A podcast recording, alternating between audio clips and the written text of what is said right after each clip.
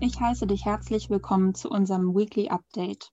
Mein Name ist Anniko Milz und ich möchte dir in den kommenden Minuten kurz und knackig einen Überblick über die vergangene Woche geben. So startest du informiert ins Wochenende. Hinter uns liegt eine vergleichsweise ruhige Woche, dennoch gibt es ein paar News aus der Digitalwelt. Eine der größten Neuigkeiten lieferte diese Woche Instagram. Das Unternehmen öffnete die API für Developer. Das heißt, Softwareanbieter wie Messenger People oder HubSpot können nun an diese Schnittstelle andocken und sie für ihren Service nutzen. Dadurch wird Unternehmen die Kommunikation mit ihren Followern teilweise deutlich vereinfacht.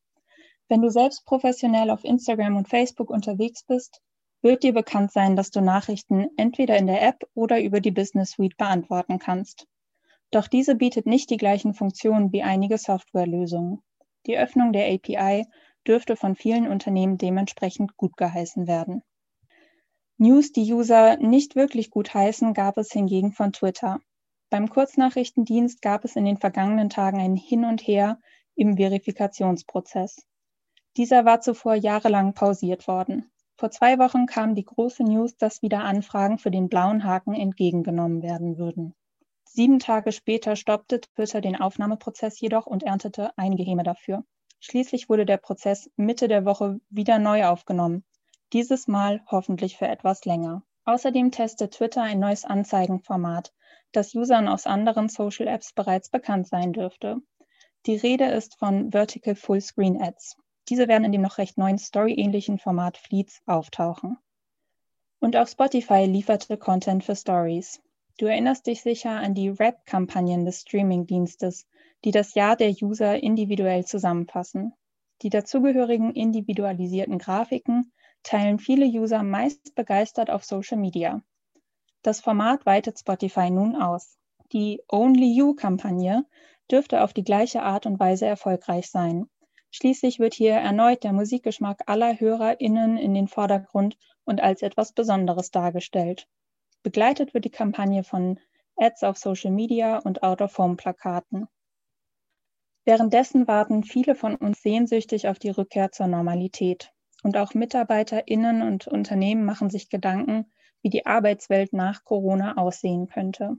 Eine aktuelle Studie zeigt auf, dass ganze 69 Prozent der Angestellten in Deutschland sich auch nach Ende der Pandemie flexible Arbeitszeitmodelle wünschen.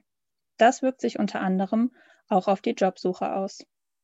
Wenn du Interesse an den weiteren Ergebnissen der Studie hast oder uns mitteilen möchtest, was du dir für die kommenden Monate und auch langfristig wünscht, freuen wir uns auf deinen Besuch des Karrieremagazins auf onlinemarketing.de.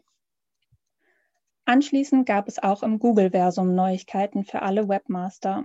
Das Core-Update im Juni steht an und könnte Schwankungen im Ranking verursachen. Doch damit nicht genug. Der Rollout wird dieses Mal zweigeteilt und kann im Juli erneut Auswirkungen zeigen.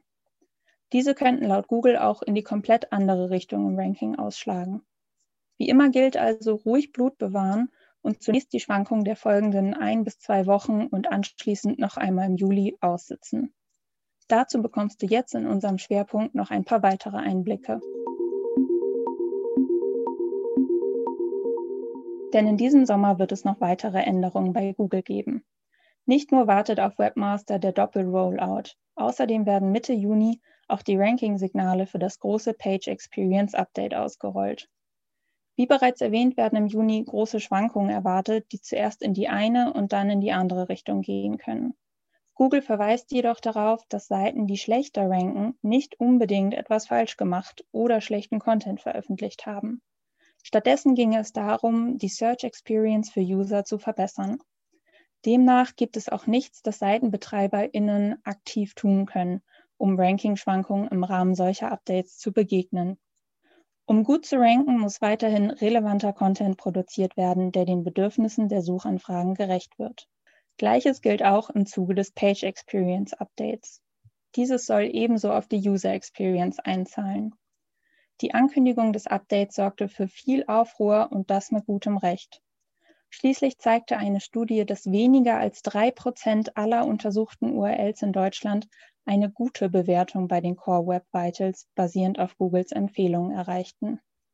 Hier haben Webmaster noch einiges zu tun, ehe die Core Web Vitals als Ranking-Faktor abschließend ausgerollt sind.